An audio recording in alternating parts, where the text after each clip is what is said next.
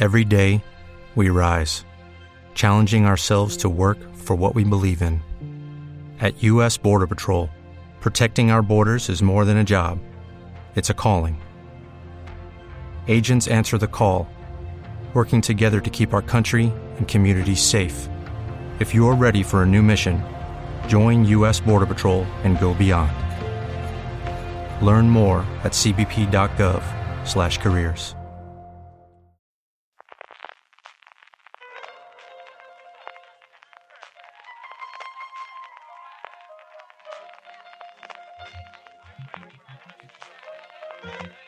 Estás escuchando Fuera de Series con CJ Navas.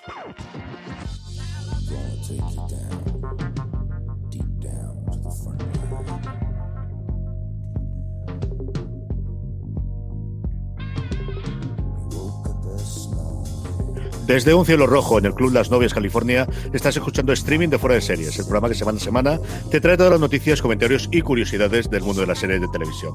Yo soy CJ Navas y para hacer repaso de lo mejor y lo peor de la semana que llega, del 18 al 24 de marzo, en el mundo de las series, me acompaña Álvaro Nieva desde sorprendentemente de Westview, si no es que se le lleva la policía o la ambulancia, ¿eso qué te ha pasado, hijo mío? Sí, está aquí la, la, sirena sonando alrededor mío. Pues sí, estoy en Westview, el pueblo de Bruja Escarlata Visión, porque contra todo pronóstico me ha dado por, por ver la serie. Eh, yo no estaba muy a favor de, bueno, no es que no estuviera a favor, es que nunca me ha interesado demasiado el universo Marvel, sí, los X-Men me han gustado de toda la vida, pero el Marvel me da un poco igual. Y ahora con todo el tema de, leer a Raquel y escuchar a Raquel, Antonio y a Mariajo en el podcast, pues como me pico con la curiosidad y me he puesto no solo con Bruja la Televisión, sino con las pelis de Marvel. Pero bueno, luego hablaremos de Marvel, pero está siendo un descubrimiento para mí. A mí, yo creo que es una serie que te va a gustar. Igual que otras cosas, yo creo que menos. Yo creo que la televisión, creo que hay partes en las que te va a gustar bastante, bastante. La que también está gustando bastante es el nuevo estreno de HBO España y con eso inauguramos nuestra sección inicial de críticas recientes. Hablaremos después de los movimientos de los Power Rankings, responderemos a las preguntas de los oyentes, pero empezamos por generación, Generation o este genera más ion que está en HBO España con bastante buenas críticas en general, Álvaro. Sí, porque además es una serie que, bueno, hizo la crítica a Loña y yo también he podido ver el primer capítulo que me ha gustado bastante. Em, al final es una serie que veníamos de, de otros dramas adolescentes muy, muy dramáticos como Euforia, que quizá es con el que siempre se ha tenido a comparar esta por eh, venir una de HBO y otra de HBO Max, pues era un poco tender ese puente de, de qué tiene que ver si esta era la respuesta un poco más cómica o no. Y es verdad que eh, eso no tiene nada que ver salvo esa fuente de origen, como decía Loña en su crítica, pero porque esta tiene como una, un espíritu mucho más luminoso, mucho más eh, que aunque pues hable de lo típico de, lo, de temas de adolescentes, de que se enrollan, de que si se drogan o no se drogan y todas estas cosas, pero bueno, tiene un espíritu mucho más, mucho más eh, dinámico y como más alegre y más allá de, de eso, de que es, es, una serie como muy de la generación Z, pues bueno, eh, nos comentaba eh, Aloña que también tiene un puntito muy familiar que, que, le había llamado la atención. De HBO pasamos a Netflix y es que estrenaba The One y la crítica no la traía María Joarias en esta ocasión. Y tampoco le convenció demasiado. Es una serie cuya premisa nos podría parecer como muy Black Mirror y muy también esta otra que sacó hace no mucho a MC España que se llama Soulmates, porque eh, va sobre una aplicación que te dice 100% quién es tu pareja ideal. Y eso es The One, como el elegido, ¿no? Pero bueno, lo que nos cuenta Mariajo es que no se centra tanto en esa parte de, de la búsqueda del amor, sino en un thriller que se crea alrededor de todo eso. No va tanto por el lado comedia romántica, sino pues hay un, cadáver relacionado con los que han creado esta aplicación, etcétera, y de ahí pues surge la trama de misterio. Entonces, eh, ella nos cuenta que está bien de interpretaciones la serie, pero que luego tiene la sensación de, bueno, que por mucho que sí que te meten algunos dilemas éticos en cuanto a, lo que pueden hacer con esta aplicación y otras cuestiones tecnológicas, que no deja de ser una serie que, un poco la sensación de ya haber visto cosas similares.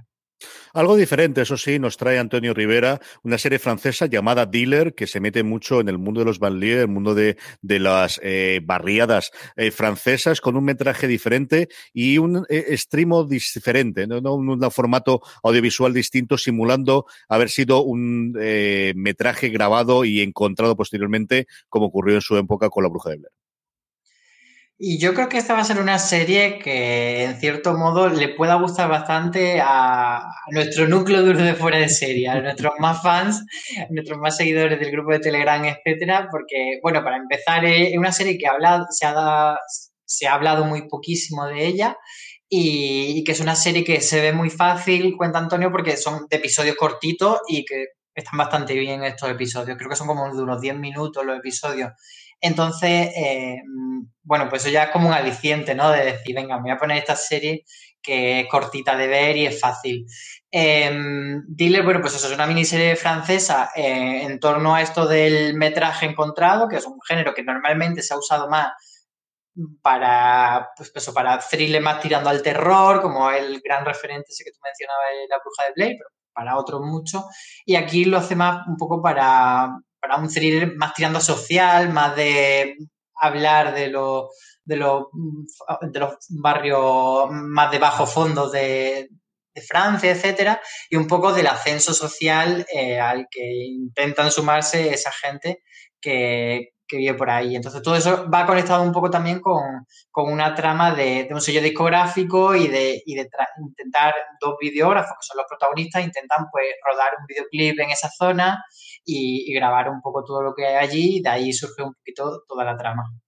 Nos salimos de Europa en las últimas dos críticas que os traemos esta semana publicadas en foradeseries.com. La primera de ellas a cargo de Alberto Naun García y la podéis encontrar en Movistar Plus. Se llama Que viene el lobo. Es una serie danesa de drama, dramón gordo de los que nos tienen acostumbrados a hacer las series nórdicas.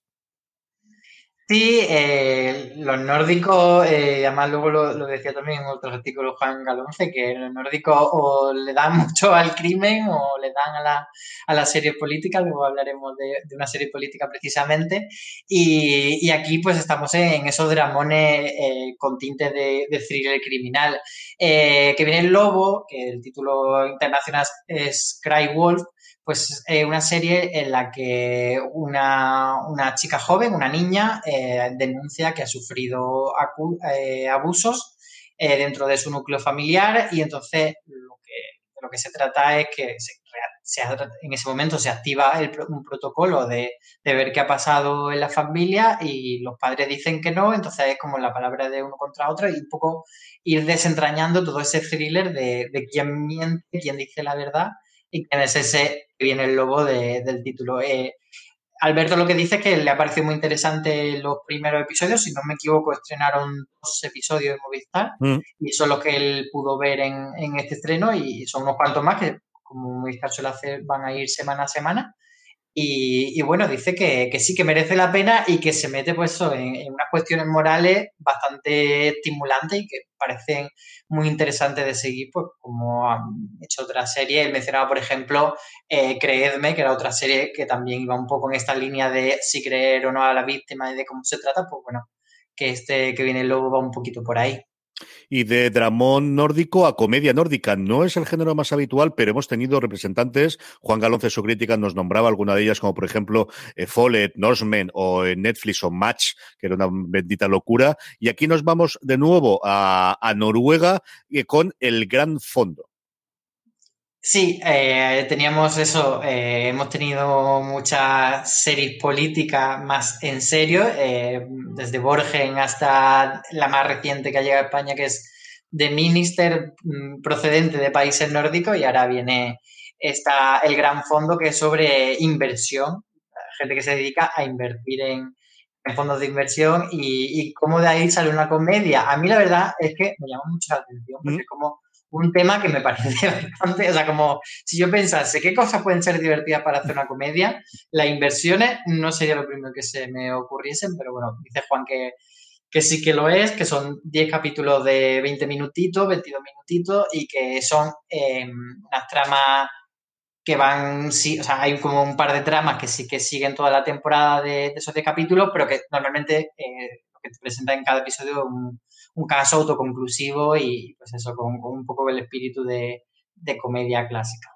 Sí, es, yo, Juan me lo contaba, yo conocía la existencia del fondo noruego con el dinero que hacen del gas, especialmente del petróleo del Mar del Norte. Tienen un fondo soberano que van invirtiendo y eso es lo que utilizan de comedia. Juan concluye su eh, artículo, su crítica diciendo, créanme, reír se van a reír y ya os digo yo que se ha reído un montón. Me lo contó el otro día que le estaba divirtiendo muchísimo y en esta estoy como Álvaro Nieva. De verdad que tengo muchas ganas de ver y mucha curiosidad por ver qué nos trae este gran fondo que está en filming.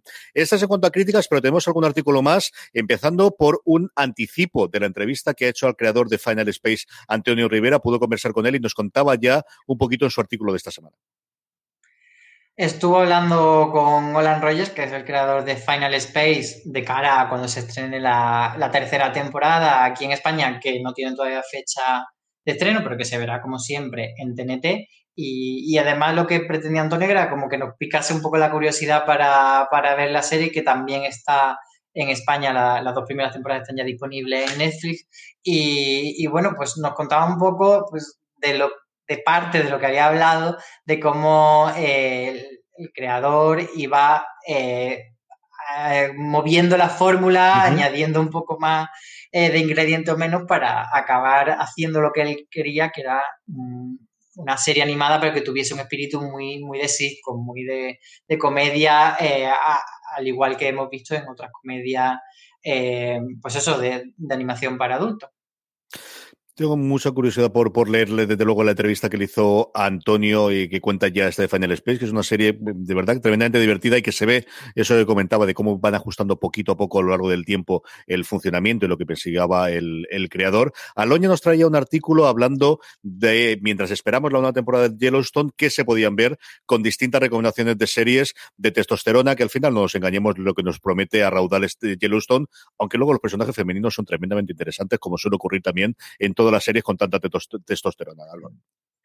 Sí, Yellowstone ha, funcionado bastante bien. Parece que mucha gente ha empezado a verla con ese estreno en, Paramount Channel aquí en España y que está como consiguiendo enganchar a bastante gente. Entonces, bueno, pues nos preguntamos en plan, ¿qué tipo de serie le, podemos eh, recomendar a gente que esté viendo Yellowstone y que le esté gustando o que ya ha acabado esas dos temporadas y se ha quedado un poco huérfano? Entonces, el, nexo de unión que hicimos con otra serie fue Familia, Negocio y Testosterona. Son series eminentemente masculinas, aunque como tú dices tienen también personajes femeninos interesantes, son series en las que el seno familiar es muy importante, o algunas no son exactamente familia, pero digamos que puede ser una familia encontrada y luego eh, toda ella, estas cinco series, tienen el nexo de que, bueno, son familias que están al cargo de un negocio. Entonces, por eso era familia, negocio y testosterona.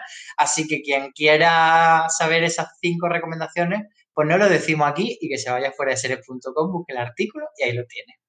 Y por último, seguimos hablando de zombies, nos sigue trayendo noticias Raquel Pérez, igual que lo hizo en su análisis sobre la figura de Negan en las últimas temporadas de The Walking Dead. Nos habla en esta ocasión por qué nunca se dice zombie en The Walking Dead y al menos por ver la imagen de los pitufos, sí, no os estoy tomando el pelo, de los pitufos que tenéis en el artículo, tenéis que entrar en foraseres.com para leerla. Pues yo voy a dejarlo esto con un poco de. O sea, no voy a contar porque no se dice en Walking Dead la palabra zombie, quien quiera que lo busque en el artículo, pero bueno, explicamos de qué viene esto. Es que literalmente las 10 temporadas, los ciento y pico episodios que hay de The Walking Dead, jamás se usa la palabra zombie. Se dice los caminantes eh, y otro, otra serie de, palabras para describir a, a los bichos que le rodean. No recuerdo alguna más, pero hay bastante más aparte de caminantes. Pero bueno, en cualquier caso, eso, nunca jamás se usa la palabra zombie. Entonces, ella explica por qué, eh, con declaraciones del creador de la serie, etcétera. Y también hay algo de, los pitufos, el que ya lo veréis en el artículo. Y también hay eh, una curiosidad que es que en, la serie nunca se le ha escapado esta palabra zombie, pero en los cómics sí. Entonces pone en los momentos exactos de los cómics lo que sí, a pesar de esta norma eh, que tiene la propia ficción para sí misma, pues se le ha escapado. Todos estos comentarios, críticas y artículos, como siempre os digo, si os unís a nuestro canal de Telegram, telegram.me barra noticias FDS, os llegarán todas para que así las podáis leer, pues es el hueco, el momento de comer o cuando estéis volviendo o a la última hora de la noche. De que han publicado a lo largo de todo el día, pues lo tendréis directamente en nuestro canal de Telegram, simplemente entrar con la aplicación, entrar con vuestro navegador en vuestro móvil, telegram.me barra noticias FDS. Vamos ya con la agenda de la semana, tenemos un fin de semana bastante, bastante cargado de estreno y para eso, como siempre, invocamos a eh, que se acerque al programa Marichu Lazaro. Marichu, ¿cómo estamos? Muy buenas, yo disiento que conste. Hoy hemos tenido la misma conversación con Álvaro. Él dice que hay un montón de cosas y yo digo que no. Porque son trampas, os han estafado. Hay muchas, pero son todas el viernes. Y es que os cuento. El jueves 18 de marzo, Sundance, Sundance estrena Floodland, de la que hoy hoy o ayer hemos sabido que mm, ha sido renovada para una tercera, para una segunda temporada, así que regresaremos con ella. El viernes 19 de marzo, TNT estrena la séptima temporada de The Flash. Y Disney trae Falcon y el Soldado de Invierno. Podréis seguir, de hecho, el comentario sobre el primer episodio en el universo Marvel de, este sábado. Netflix estrena Country Comfort, que tiene pinta de ser una mamarrachada que voy a ver segurísimo, y Apple TV estrena una cosa extrañísima que se llama Calls, que es una serie que realmente no tiene imágenes, sino que solo tiene las ondas que se producen cuando se da una conversación. Es muy raro, va a haber que verlo porque es una de estas cosas de, bueno, concepto completamente nuevo. Netflix es que hay rojo, de la que Álvaro ya nos ha avisado a todos los de la redacción que hay que verla y que va a molar y que va a triunfar y que hay que verla. Y eh, Movistar Series Manía estrena la segunda temporada de Fantasmas, esa comedia inglesa de la que tenéis un razones para ver en el canal, y una crítica hecha por Luis. El martes 23 de marzo, y es que como os decía, no hay estrenos ni sábado ni domingo, HBO eh, España trae la segunda temporada de Bendita Paciencia, que es esa comedia inglesa eh, que nos presentaron el año pasado, que está bastante bien y que forma parte de esos mundos de padres eh, enfadados, saturados y completamente sobrepasados por la crianza. Y Filming estrena This Country. Y cerramos la semana con el estreno el miércoles 24 de marzo de Quién mató a Sara en Netflix y por fin la sexta temporada de Line of Duty, que viene, nada, dos, tres días después que en Inglaterra, se emite ya en Movistar Series Manía. Así que el miércoles 24 yo ya tengo una cita. Esa tenía claro que iba a ser tu recomendación. ¿De las demás te apetece alguna o te quedas totalmente con Line of Duty, Marichu? Line of Duty, sin duda. O sea, yo reconozco que voy a disfrutar como una gorrina Country Comfort este fin de semana. Lo tengo clarísimo, pero también tengo claro que no va a ser la mejor serie del mes. Pero es que Line of Duty es un serión del copón y no tengo más que ganas de verla. El miércoles a la noche hay una cita en mi casa, lo he dicho. Mil millones de gracias, Marichu. Estaremos pendientes de qué nos trae esta sexta temporada de la New Duty. Álvaro, de todo lo que hay aquí, ¿qué es lo que más te apetece? ¿Qué es lo que te parece más interesante para recomendar? Pues yo sigo con mi recomendación de Sky Rojo porque ahora sí, CJ, ya puedo decir que he visto. Eh, nos pasaron a la prensa cuatro episodios, eh, que por tanto en la mitad de la temporada es verdad que, bueno, podría descalabrarse muchísimo, pero bueno, eh, por lo que hemos visto, la serie está muy bien, eh, funciona eh, como un tiro ese formato de, de 20 minutos, de episodio de 25 minutos, porque consigue que sea muy trepidante, pero el peligro de recortar tanto es que mm, te diesen igual los personajes porque no te dé tiempo a, conocerlos bien y tal, pero sí que son suficientemente carismáticos los personajes para que te enganche a ellos Así que para mí es que Rojo es, pero además que tengo que decir como que se va a ser un bombazo internacional. Eh, si no al nivel de la Casa de Papel, por ahí, por ahí, y desde luego que la Casa de Papel, más allá de que sea de los mismos creadores, es la referencia de si te gusta esto, te va a gustar lo otro, porque comparte mucho elemento y mucho, mucha parte del espíritu, además es una serie que está hecha sabiendo que quiere molar, que su objetivo no es mm, trascender y ser una serie que te hable sobre lo humano y lo divino, es una serie para que te entretenga y para que digas, qué guapo. Entonces, a quien le guste ese tipo de serie, yo creo que es la, recomendación máxima. Y luego, eh, decir también que Line of Duty, aparte de Marichu Lazaba, que a Luis Aceituno también muy pendiente. Sí, señor, es una de esas series que, que la gente que le gusta, le gusta muchísimo. Yo es una de las que tengo eternas pendientes de las inglesas y mira que las temporadas son cortitas. Empecé a ver la primera temporada, me gustó mucho y la sigo teniendo ahí pendiente. Yo evidentemente tengo ganas muchas de ver eh, Sky Rojo, curiosidad por ver Calls, que al final es una reinterpretación prácticamente con el mismo guion de la serie original francesa, que llegué a ver algo en su momento que se estrenó en el 2017, que como les decía Marichu, realmente son conversaciones grabadas mm, en el que tenemos imágenes más de ondas, pero realmente es como si fuese un podcast. Al final es una serie en podcast en el que hemos tenido la transición a lo visual. Falcon y el Soldado de Invierno, segurísimo que la veré, y luego para estar pendiente lo que el sábado nos cuenta la gente de Universo Marvel, y luego he podido ver otra serie de seis episodios más un epílogo que ha hecho un Zack Snyder y que no hemos puesto aquí porque este señor ha decidido que es una película. No, no, que son seis capítulos, que además lo dice la propia, sea capítulo uno, capítulo dos, además con títulos separados cada uno y luego un epílogo. No voy a decir nada más sobre la Liga de Justicia de Zack Snyder, que es Pero lo separan, en, lo separan en, capítulos no es el, vídeo, por así decirlo, son las cuatro horas que nos han prometido y ah, realmente casi lo son, ¿eh? Es mi duda. ¿Dentro de la plataforma viene separado en cachitos o viene uno? Yo entiendo que lo integrarán como uno solo, pero es cierto que tienes el parón de, cartelera, capítulo 1, el título del capítulo y a partir de ahí, ta, ta, tal, que vienen a ser unos 30, 35, que es lo que originalmente decían. Yo creo que finalmente han decidido estrenarla de forma única y el epílogo. Son seis capítulos y el epílogo es una película totalmente diferente de lo que recuerdo yo de la Liga de la Justicia. Tampoco nos vamos locos, que la vi hace mucho tiempo y en otras circunstancias y prácticamente en otro mundo previa a pandemia y luego que es totalmente Snyder. O sea, la gente que buscaba lo que él hacía en 300 o lo que hacía en, El Hombre de Acero de las imágenes y de, los efectos, de luego efectos especiales y de eh, cámara lenta, os vais a hartar de cámara lenta. Es una cosa, pero por demás. Y de imágenes icónicas y decir, esto podría ser una... Quiero que me imprima de esto. Sí, de esas hay como 50, 60 fácilmente.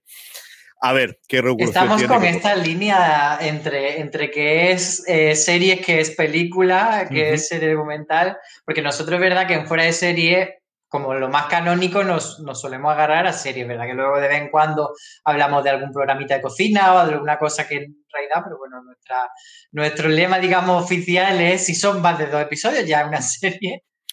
Y con esto, CJ, eh, también podemos agarrarnos a que Mediaset va a lanzar esa serie documental. Ahí, ahí, quería verte yo. Ahí quería verte yo. Cuéntalo que, estoy, que no vivo en mí que no vivo en mí. Muy rápido para que la gente que no es del universo Mediaset no nos regañe y nos salga corriendo, pero lo que van a hacer es una serie documental con Rocío Carrasco, es decir, Rocito hablando de su verdad, de el tema de, la trifulca con su hija, de por qué no se habla con su hija, que ya había unos rumores que sacó Vanitati una, un tema judicial de que era un poco una hija rollo hermano mayor, parece. Ahora lo voy a contar en primera persona, así que yo estoy living con eso.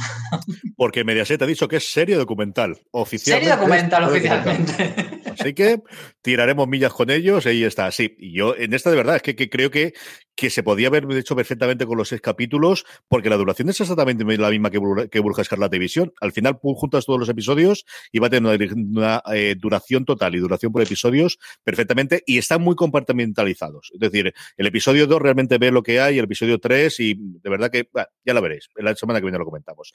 Todo esto es lo que teníamos. Eh, vamos a hablar ahora de, de, Marvel, precisamente. Acabamos de DC y hablar un poquito de Marvel. Nos llega Soldado de Invierno, Falcon y el Soldado de Invierno, y en una estrategia en el que está clarísimo que el futuro de Marvel pasa por su plataforma Disney Plus, tanto por las series multimillonarias que están estrenando Álvaro, como todo el material complementario que están sacando alrededor también de las series.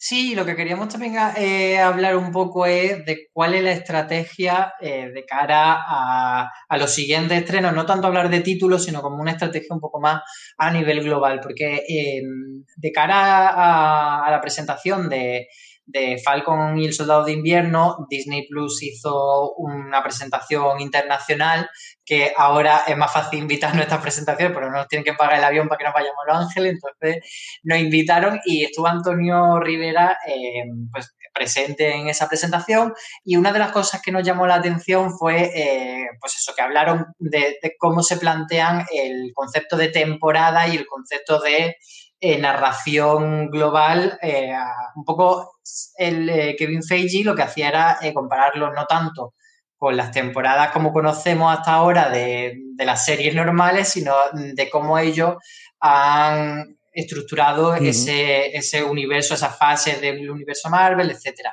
Entonces, es muy interesante porque lo que quieren hacer, lo que él decía, era que su, aproximación hacia este tipo de narrativa era la misma que habían hecho eh, con las películas. Y entonces que decían que, por ejemplo, si hay una serie de las que lancen que ven que sí que tiene desarrollo, imaginemos eh, Falcon y el Soldado de Invierno, que termina y que ven que tiene potencial para que haya segunda temporada, pues que la tendrá. Porque en principio parece ser que todo van a ser más miniserie y que la miniserie sería la unidad dramática que antes correspondía a las películas. Es decir, antes teníamos eh, Iron Man 1, luego Iron Man 2, luego Hulk, luego la de Thor, luego tal.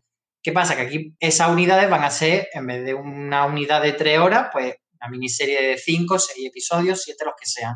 Por ejemplo, la miniserie de Loki.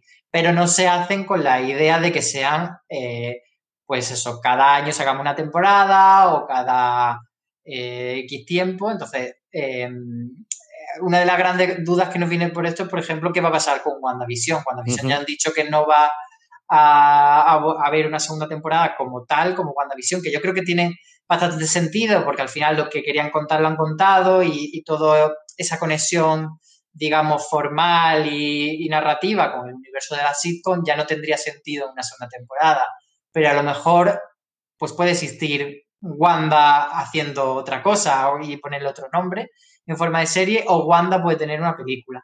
Sobre todo a mí lo que me, produce curiosidad es saber qué van a ser películas y qué van a ser series. Quiero decir, em, ahora que el universo mm, Marvel no está tan compartimentado como antes, que era muy claro de, bueno, le damos una serie a Peggy Carter, le damos una serie a los Shield, porque son como eh, piezas menores del universo. Ahora le van a dar una miniserie a Loki.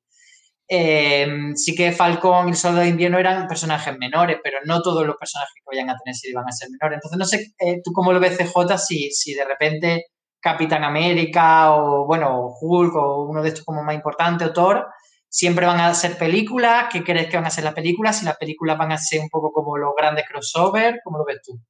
Yo creo que tenemos dos partes iniciales y luego cómo veo el asunto. La primera y principal es, a diferencia de cuando teníamos esa serie de Peggy Carter o teníamos Agentes de S.H.I.E.L.D. o teníamos el intento con Netflix, todo eso ahora está bajo los dominios de Feige. Entonces, en esa época existía dos estudios de Marvel, existía Marvel Studios, capitaneado por Feige desde que se hace Iron Man la primera película, y luego por otro lado Marvel Televisión, que lleva muchísimo tiempo funcionando bajo Jeff Loeb y que se sabía que entre los dos no se podían ni ver un odio absolutamente eh, demencial. Entonces, eh, todo el uso que habían tenido siempre era de los personajes que habían salido originalmente en películas, siempre era de personajes secundarios o de personajes que no se habían utilizado inicialmente, precisamente por eso, porque Feige no podía por Loeb. Eso al final fue totalmente sumido y a día de hoy Marvel Studios Televisión desapareció y todo está bajo Marvel Studios. Con lo cual, en cuanto a disposición o al poder utilizar los personajes, ahí es dominio absoluto de Kevin Feige y el resto de su pequeña camarilla, que son tres personas fundamentalmente, por lo que he podido aprender yo y luego os un poquito también sobre eso.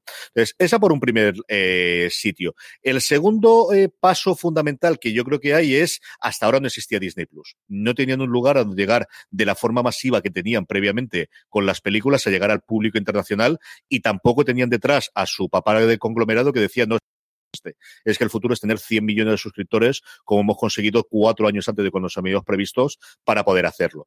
Y lo que en general van a tener, yo creo que será en función de cuánto peso quieren darle los personajes. Yo creo que vamos a tener exactamente lo mismo que los cómics. Habrá personajes que mm, se entremezclarán con historias más o menos continuadas o en formato de miniserie, como tenemos hasta ahora. Yo no sé si vamos a tener una serie de Marvel que dure seis o siete temporadas. A lo mejor What If, que al final son historias independientes, además son de animación, es que la gente se se meta a grabar los rodajes y al final puedes tener mm, cosas de universos paralelos todas las que quieras.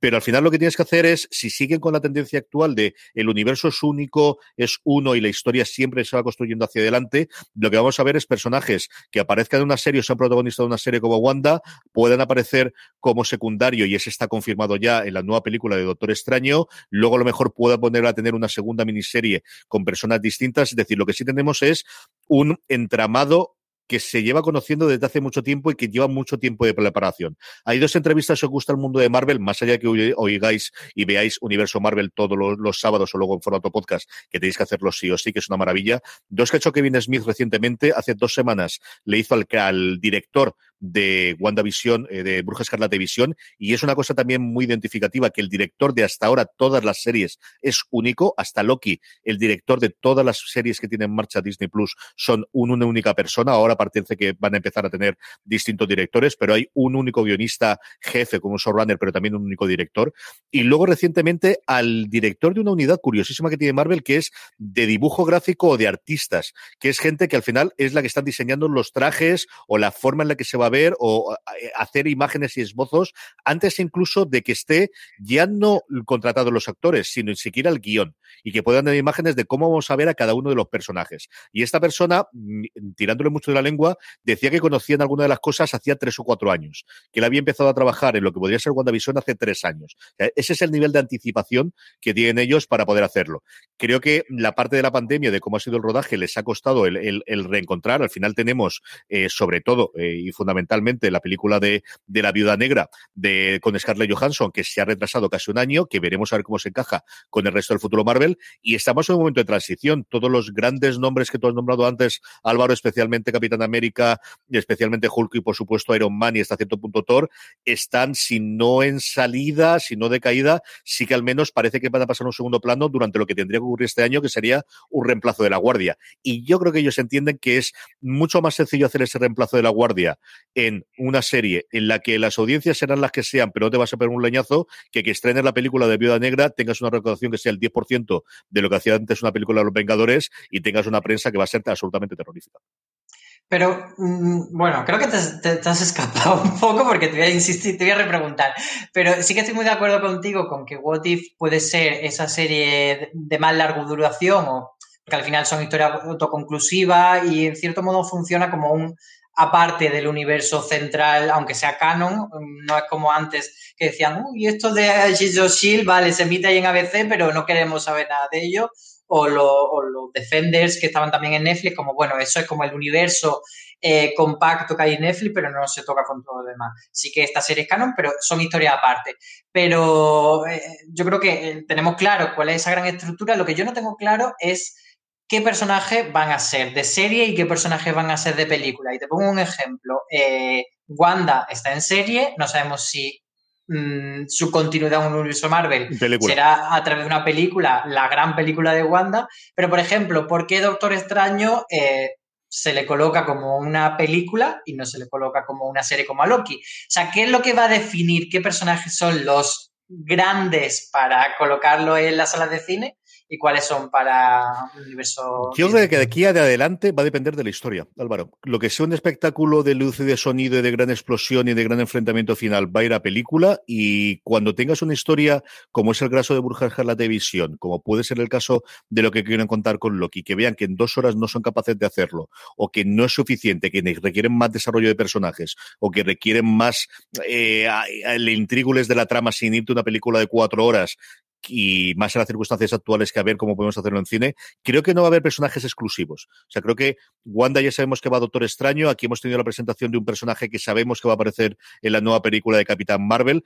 Creo que lo que nos falta por ver es si alguno de los grandes personajes que se presentan en películas, posteriormente lo vamos a ver en series, pero ya ha ocurrido con Bruja Escarlata Visión. Yo creo que ahora que está todo bajo el mando de, de Kevin Feige, creo que no va a haber ninguno que digas, y es que además los que podrían ser en ese tono, que creo que son los que estuvieron en la película de los Vengadores, es decir, el no vas a hacer una serie de Hulk, pero vas a tener Hulka, y yo creo que va a aparecer perfectamente su primo dentro de la propia serie. Creo que a Capitana Marvel, si vamos a tener a Mrs. Marvel, es muy probable, porque al final es una chiquilla eh, eh, cuyo gran ídolo es Capitana Marvel, yo creo que va a aparecer. Puede que sea un cameo, puede que sea otra forma, pero creo que no va a haber esa distinción de hay personajes que solo aparecen en las pelis y personajes que solo aparecen en las series. No, aparecerán quien tenga que aparecer en función de la historia, del presupuesto y de cómo queremos contarla. Y a partir de ahí es cómo funcionará en función de las historias que podamos hacer. Lo que sí que creo es que va a ser complicado hacer series de siete temporadas. Creo que vamos a tener mucho más el formato que últimamente tenemos en los cómics de miniserie. Visión, por ejemplo, tuvo una miniserie de 12 números, una historia más o menos cerrada y que siempre tiene los coletazos para unirla con la siguiente, para unirla con la siguiente, devuelvo usted mañana y siga viéndolo. Creo que no va a haber esa distinción de entre personajes entre cine y series o gente que solo vamos a ver las series o gente que solo vamos a ver el cine. Sí, yo creo que en ese sentido también lo que puede pasar es que un personaje tenga diferentes series con subtítulos diferentes. Imaginemos que en Falcón y el Soldado de Invierno, esto no es spoiler, pero me lo estoy inventando totalmente, se muere mm, Falcón. Pues que de repente que la siguiente serie, que sería como la temporada 2, en vez de llamarse Falcón y el Soldado de Invierno, pues fuese el soldado de invierno en verano y así un poco como hacer esa, ese tipo de secuela en formato de miniseries. Sí, yo creo que es bastante factible. Ahí yo creo que dependerá fundamentalmente de los actores, de cuántas ganas tengan de volver y de, de cuántos crean que, que, van a poder mantenerlos durante 10 años en plantilla. Tampoco descartaría que gente que desaparece después dentro de 5 o 10 años pueda volver. Es decir, yo creo que Robert Downey Jr. no va a volver a interpretar a Iron Man en los próximos tiempos, pero yo no descartaría que dentro de 4 o 5 años encontrarse en un buen proyecto, algo parecido lo que ha ocurrido con Picard en, dentro del universo de Star Trek, que de repente que tengas un buen proyecto y yo cuente la historia antes, o hagas una precuela, o hagas alguna forma, que eso Marvel sabe hacerlo perfectamente, para resucitarlo y para poder tenerlo después. Ya, yo eso no lo descartaría absolutamente nada, no ahora, pero sí a cuatro o cinco años vista. Pues bueno, iremos viendo a ver, a ver qué pasa. Yo tengo mucha curiosidad por, por ver todo este tema más allá de lo que es la propia trama, sino de, a nivel estrategia, cómo se lo van montando y si, y si, bueno, y si también hacen todo esto que hacen un poco en la película de te presento a varios personajes y luego los uno, que también fue lo que hizo con peor suerte Netflix con ese de Defenders, que a nadie le gustó de Defender a pesar de que le hayan gustado las series individuales, pues a ver si eso de Miss Marvel, etcétera, cómo los van uniendo. A ver qué es lo que ocurre desde luego en el futuro y aquí estaremos sin duda para contarlo. Vamos a ir con nuestro Power Rankings, vamos a acabar como siempre con las preguntas, pero antes una pequeña pausa. Estamos ya de vuelta con nuestro Power Rankings, con las series que más os han gustado a todos vosotros, querida audiencia, durante la semana pasada. Unos Power Rankings que hacemos a través de una pequeña encuesta que hacemos semanalmente en fuera de series.com. Os preguntamos cuáles han sido las tres series que más os han gustado durante la semana anterior. Así de sencillo, así de simple. Todas las semanas las tenemos y como siempre os digo, la forma más sencilla de que no se os pase, de que no se os olvide, es que os unáis a nuestro grupo de Telegram, telegram.me barra fuera de series y ahí además de hablar con más de 1.500 personas que forman parte del grupo, cada vez que colgamos la pequeña encuesta, os avisamos para que inmediatamente lo tengamos. Un Power Rankings tremendamente movido, no tanto por entradas, sino por movimientos arriba y abajo, y es que entradas solamente hay una. Novedad, en el puesto número 10, hablábamos antes de ella con las críticas, Generation, la serie de HBO España, entra en el Power Rankings directo al puesto número 10. En el 9 pierde fuelle de Walking Dead, baja tres posiciones y bueno, parece que, los zombies ya no son lo que son y que yo no soy el único que abandona la serie, pero bueno, sigue viéndola suficientemente como para que se cuele la tabla. Parecía que iba a desaparecer de nuestro Power Rankings Snowpiercer, estaba la semana pasada en el 10, pero no, sube dos puestos, se aferra a nuestra lista y se queda en el puesto número 8, la serie que está ahora mismo emitiendo su segunda temporada en Netflix. Y una comedia eh, a priori que podría parecer como de bajo perfil, pero que está gustando bastante, es Fantasmas, que la emite aquí en Movistar y que, por cierto, esta semana estrena la segunda temporada, encadenando la primera con la segunda, así que ha subido un puesto y sigue ahí en el número 7. Dos son los que se deja Servant, la serie de terror de Samalayan en Apple TV Plus, su segunda temporada actualmente en emisión, se queda en el puesto número 6 del Power Rankings. Otra en emisión que baja y precisamente también dos puestos es Con Amor Víctor, la serie de Disney Plus, que ya sabéis que está más que recomendada aquí en Fuera de Serie. Cinco, la mayor subida que tenemos en toda la semana son los que eh, escala para toda la humanidad. La serie de Apple TV Plus, que logra colocar la plataforma de la manzana dos series en nuestro Power Rankings, se queda al borde del podio. Puesto número cuatro para, para toda la humanidad y nos preguntamos cuánto aguantaría Bruja Escarlata y Visión después del final de su primera temporada, pues bueno, sigue todavía en la lista, no se ha ido, pero por primera vez muchas semanas baja del 1 y está en el puesto número 3, es decir, que baja dos posiciones. Y uno es el que sube, pues de Marvel a DC, es Superman y Lois, un pequeño fenómeno aquí en Fuera de Series, la serie que está emitiendo HBO España, que está gustando mucho, mucho, mucho, tanto como para estar en el puesto número 2 de nuestro Power Rankings. ¿Y quién ha conseguido destronar a Bruja Escarlata Televisión? Pues nada menos que la tigresa de Kung Fu Panda, como se autodenominó en la entrevista que le hicimos Candela Peña, es decir, la protagonista de Hierro, la serie Movistar, que precisamente termina ya esta semana esos seis episodios que tiene su primera temporada. Así que a ver lo que dura también ahí arriba. Sí, señor, qué cantidad de éxitos y qué, qué, alegría tiene que haber sido Hierro para Movistar Plus. Ya le funcionó bien la primera temporada, no quiero decir cómo está funcionando esta segunda. Cerramos, como siempre, con las preguntas de los oyentes. Dime, Álvaro. No, iba a decir que de hecho eh, Movistar eh, lanzó una nota de prensa esta semana sacando pecho de que, de que Hierro seguía siendo la serie más vista del año dentro de su plataforma. Así que parece que sí, que, la serie no, la gente no se ha olvidado de ella, sino que se han ido sumando. Desde luego que no. Vamos ya con las preguntas de los oyentes, preguntas que nos hacéis llegar a través de nuestras redes sociales, donde podéis encontrarnos como fuera de series en todas y cada una de ellas. Preguntas que nos hacéis llegar en esa misma encuesta del Power Rankings, que os dejamos un pequeño huequecito para que escribáis y nos pongáis cuáles han sido lo que queréis preguntarnos, o ahora que también emitimos en directo a través del chat que tenemos en Twitch, twitch.tv barra fuera de series. Dalina Cervantes, por ejemplo, nos contaba, mira, al hilo muy parecido de lo que estábamos eh, comentando antes de Marvel. ¿Consideramos que las historias se cuentan mejor una serie de 8 o 10 capítulos o una película de dos horas? ¿Qué películas consideramos que serían más apreciadas si se contaran como una serie? Si Bruja Escarlata Visión hubiese sido una película de dos horas, tendría el mismo efecto. Todo un poquito de eterna duda entre la duración y si de las series son películas largas, Álvaro.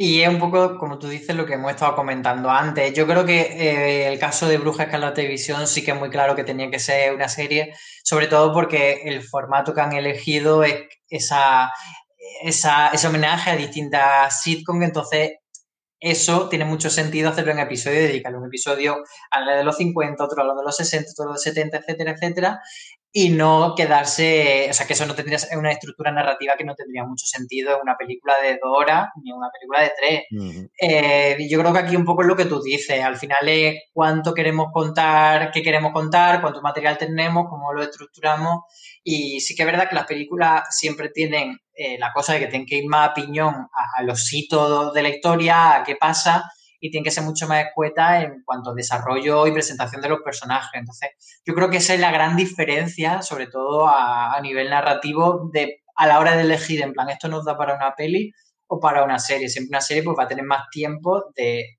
de que te haga con el cariñito de los personajes y de contarte cosas que no tienen que ser grandes peleas, pero sí que te, te acercan más al corazoncito. Yo que voy a contar, es decir, yo prefiero las series normalmente a las películas en la gran mayoría de los casos. Creo que hay ocasiones en las cuales las películas son capaces de contar y de hacer un espectáculo cada vez menos distinto de que podría tener las series. Sobre Mujer la televisión, yo creo que no podrían haberlo hecho una película lo que han intentado contar y el estilo y el tipo de serie que han querido hacer y cómo ha ido evolucionando a lo largo del tiempo. Mmm, no tendría cabida y más allá del espectáculo final que puede tener y tampoco voy a contar mucho más por si alguien todavía no lo ha visto, creo que requería eso y si me apuráis también el estreno semanal. Yo creo que el efecto que ha tenido el bombardeo que no ha tenido también sería distinto si eh, Disney Plus hubiese aportado desde inicio por el, el, formato de Netflix de lanzar todos los episodios de golpe, al menos en mi sensación, desde fuera. Y luego yo creo que al final, eh, sobre todo es el, convertirlo en serie es dos cosas. Una el desarrollo de personajes y otra el, el, envoltorio, toda la parte del mundo. Te permite desarrollar mucho más personajes secundarios y te permite desarrollar un mundo que posiblemente una película, pues, eh, salvo que tengas a alguien tremendamente hábil para hacerlo, es más complicado. Yo siempre vuelvo a la misma, que es una película mm, que hizo eh, de Netflix de las primeras hace dos o tres años, que, que hizo eh, sobre un universo en el que había los orcos y que había personajes fantásticos. La película era malilla, tirando a, complicada, pero es que la parte que yo creía que era más interesante, que era cómo se conformaba este mundo, al final quedaba tremendamente disbujada. No te podían explicar cómo estaba funcionando. A mí es una cosa que cuando veo películas, el no entender cómo funciona el mundo, me cuesta bastante, bastante, bastante. Más preguntas. Teníamos a Adrián Duarte que nos da nuestro juego de las series habitual y nos pregunta de qué serie haríamos un spin-off, eso sí, animado, Álvaro. Pues mira, es curioso que haga esta pregunta porque justo esta semana ha salido una noticia de que iban a hacer un spin-off precisamente animado de una serie que se llamaba eh, Todo el mundo odia a Chris o Everybody Hate Chris, que era sobre la infancia, un poco eh, biografía falsa de Chris Rock. Era así en clave de, sitcom. Y, y, es curioso, pues eso, que justo han anunciado ese spin-off animado. Yo, pues como siempre para, para, esto suelo barrer para casa, para la serie española, voy a decir el Ministerio del Tiempo, creo que podría tener un spin-off animado un poco en la línea de, de esa serie de Érase una vez, un poco educativa, la de Érase una vez los descubridores, Érase una vez el cuerpo humano, etcétera, pues tirar un poco por aventuras históricas del Ministerio del Tiempo, pero con un enfoque más infantil y más educativo. Esa estaría muy chula, me gusta mucho. Y al final siempre tiro o bien a las comedias, porque creo que es lo que se puede hacer un poquito más loco haciendo animación, o sobre todo a cosas de fantasía y ciencia ficción, en las cuales al final los requerimientos que tradicionalmente tienes de presupuesto en cuanto a decorados o cuanto a efectos especiales se te puede quitar, ¿no? Yo creo que al final prácticamente cualquier eh, serie clásica, y por eso tengo o tenía tantas ganas de ver el, que iba a ocurrir ahora con el spin-off de, de, eh, de Star Trek eh, cuando hicieron en su momento Lower Decks, porque creo que te permitía hacer cosas que incluso día de hoy, con los presupuestos que tienen y con la facilidad que tienen de hacer eh, desarrollo de efectos especiales con ordenador, sigue sin ser lo mismo que podemos tener en el caso de los dibujos. Así que yo creo en general cualquier fantasía, pero me sumo a lo que ha dicho Álvaro. Yo creo que un spin-off animado del Ministerio del Tiempo eh, de píldoras más pequeñas, yo creo que podría funcionar tremendamente bien. José Domínguez nos hace una pregunta que yo creo que Álvaro puede contestar fácilmente, que es ¿por qué Con Amor Víctor no está entera para ver en España? Pues lo que pasa con, esta serie, igual que con los otros estrenos que lanzó Disney Plus Star, como eh, por ejemplo Solar Opposites o la de Big Sky y Hellstorm, eh, lo que ha hecho, a pesar de que estuviesen en las temporadas completas, porque ya se habían emitido en Estados Unidos, eh, lo que quiere Disney Plus es acostumbrarnos a que sus series originales siempre van a ir semana a semana. Entonces, no, no, tendrá, supongo, mucho sentido para ellos darnos esta serie en temporada completa y que luego la otra esté en semana a semana. Entonces, como un ejercicio un poco de acostúmbrate a que, a que te lo voy a dosificar. Entonces, aunque estén eh, ya emitida entera en Estados Unidos, aquí irá así. Cuando se estrene la segunda temporada, pues supongo que eh, harán como una fórmula eh, similar aquí y ya sí que iremos más en paralelo con Estados Unidos. Pero es que nos ha ocurrido con todas. Es que hasta de Mandalorian, que aquí nos llegó oficialmente como siete meses después de que se estrenase en Estados Unidos, también lo emitieron semana a semana. Es decir, no ha habido ni una, excepto las series que desde el principio ellos han planteado, porque tienen alguna, sobre todo eh, series, alguna cosa de comedia, alguna cosa del, de Disney Channel, alguna cosa de musicales que tenían, eh, esta cosa que, que de, protagonizaba la protagonista de Verónica Mars, que, de, que hicieron yo creo que también todas las, eh, todas de golpe, excepto esas. Si la serie se emitió originalmente semana a semana, cuando ellos entran a un nuevo territorio, o en este caso porque entra Star cuando entró dentro de Disney Plus, todas y cada una de esas series las hacen semana a semana. Y de ahí no los mueves. ¿no? Lo como decía Álvaro, es que nos vayamos acostumbrando a que sus estrenos son semana a semana. La última pregunta que teníamos de Oli nos dice que qué ocurre con los contenidos de las plataformas que cierran, como por ejemplo Quibi o Quibi o como le dice se pronunciase esto, Álvaro pues van al cielo de la serie. Eh, normalmente pues lo que hacen es venderla al mejor postor. Eh, intentan tener el negocio, digamos, en casa, pero cuando fallece la plataforma pues tienen que hacer algo con eso. En el caso de Quibi, eh, por lo menos en Estados Unidos la han vendido a una plataforma que se llama Roku, pero bueno, lo lógico sería pues eso, que la pudiésemos ver en otras plataformas. Y por poner un caso más cercano a nosotros, em, Sky España fue una de las plataformas que aquí tuvimos y que también tristemente defeneció y que sus series que eran, digamos, originales, porque eran de Sky Atlantic o que habían comprado en exclusividad, pues también fueron a parar a otras plataformas. Eh, por poner un ejemplo, el descubrimiento de la bruja, que era uno de sus grandes, grandes bazas, pues acabó en, Movistar, que estrenó la primera temporada, que ya se había visto en España, y estrenó la segunda, que era inédita. Entonces, es un poco eso. Al final, los conglomerados, cuando deciden cambiar esa estrategia y frenar el, tener una plataforma propia, pues pasan a, a decir, bueno, ¿qué hacemos con este contenido y cómo le podemos sacar rentabilidad? Sí, como decía Álvaro, en Estados Unidos han vendido todo a Roku, que Roku es una cosa curiosísima. Roku era eh, los antiguos ingenieros de Netflix. Netflix hubo un momento que se decidió si lo que quería ser de mayor era poderse ver sus contenidos en cualquier pantalla negra conectada a Internet o si lo que querían era un cacharro que se conectase en la televisión. Hubo una guerra de bandos entre ellos, ganaron los primeros, como todos conocemos, y a día de hoy podemos ver Netflix en cualquier lugar que tenga una conexión a Internet. Y los segundos lo que hicieron fue salirse de la empresa y ese prototipo que dijeron que tenían lo convirtieron en Roku y es un dispositivo que se conecta, precisamente el de Sky España era un dispositivo adaptado de Roku, retenía ese formato y en Estados Unidos funciona muy bien, tiene 70 millones de hogares, si no recuerdo yo de cabeza, que por encima, muy por encima de la gente que tiene un Apple TV, muy por encima de la gente que tiene eh, Chromecast, que quizás es lo más utilizado en España, incluso el Fire TV de Amazon, es el reproductor de, de streaming más conocido allí. Y tengo mucha curiosidad porque hay una serie que tengo muchas ganas de ver de Quibi, que era una adaptación de un libro que se hizo sobre la historia de Marvel y que cuenta eh, distintas facetas de distintos momentos en cuanto a los, a los tebeos con la voz en off de Kevin Smith y con algunas imágenes eh, grabadas o con, con, como si fuesen de, un documental, pero con alguna parte de ficcionada, del cual el primer episodio se puede ver porque lo emitieron en YouTube en su momento, de la creación de, de Capitán América, si no recuerdo yo mal, y la tenía Quibi, no llegó a estrenarla porque se le quedó, se iba a estrenar después de que hubiese quebrado y espero que la tenga Roku y a partir de ahí a ver si nos llega aquí a España, que tengo mucha curiosidad por verla.